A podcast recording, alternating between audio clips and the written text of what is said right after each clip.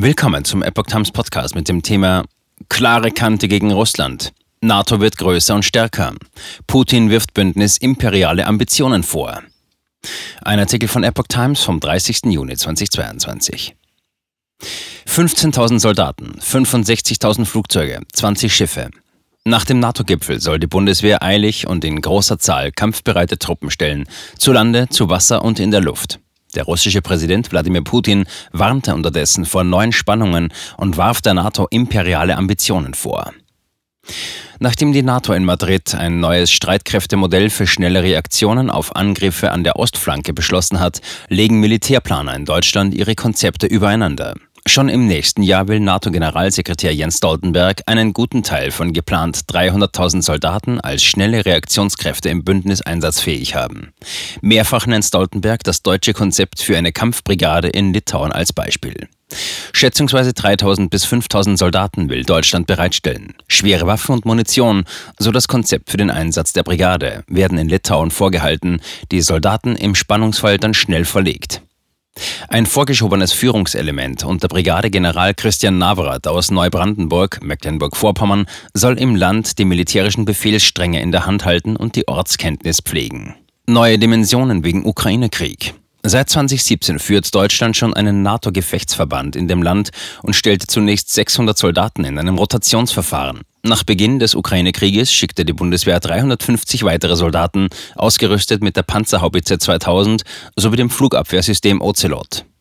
Nun wird nochmals in ganz anderen Dimensionen geplant. Wir haben schon angekündigt, dass wir bereit sind, eine Division zu stellen, sprich 15.000 Soldatinnen und Soldaten und dazu natürlich auch entsprechend das Material. Wir reden hier von ca. 65 Flugzeugen und 20 Schiffen, sagte Verteidigungsministerin Christine Lambrecht in Madrid zum deutschen Beitrag für die verstärkten schnellen Reaktionskräfte. Die NATO muss stark sein und das muss sich auch ausdrücken in den Zahlen der Soldatinnen und Soldaten. Beim Zeitrahmen ist Deutschland etwas vorsichtiger als Stoltenberg und nennt 2024 als Ziel. Vier Gefechtsverbände, EFP Battle Groups, hat die NATO bislang gebildet. Es gibt sie in Litauen, Lettland und Estland sowie in Polen. Die Soldaten werden alle sechs Monate ausgetauscht, auch weil die NATO-Russland-Grundakte keine dauerhafte Stationierung alliierter Truppen in Osteuropa erlaubt. Nun gibt es auch eine geografische Erweiterung, für die vier weitere Gefechtsverbände aufgestellt werden. In der Slowakei beteiligt sich Deutschland mit 1000 Soldaten daran. Und die deutsche Marine hat schon bekräftigt, dass sie für eine Führungsrolle in der strategisch bedeutsamen Ostsee bereit ist und in Rostock ein regionales Hauptquartier für Seestreitkräfte der NATO einrichten könnte. Aus der Einsatzarmee, die in den vergangenen drei Jahrzehnten einzelne Fähigkeiten der Bundeswehr für internationale Stabilisierungsmissionen geliefert hat, soll im Eiltempo eine schlagkräftige Truppe auch für das sogenannte hochintensive Gefecht werden. Putin. NATO-Beitritt von Finnland und Schweden kein Problem. Derweil hat der russische Präsident Wladimir Putin der NATO imperiale Ambitionen vorgeworfen.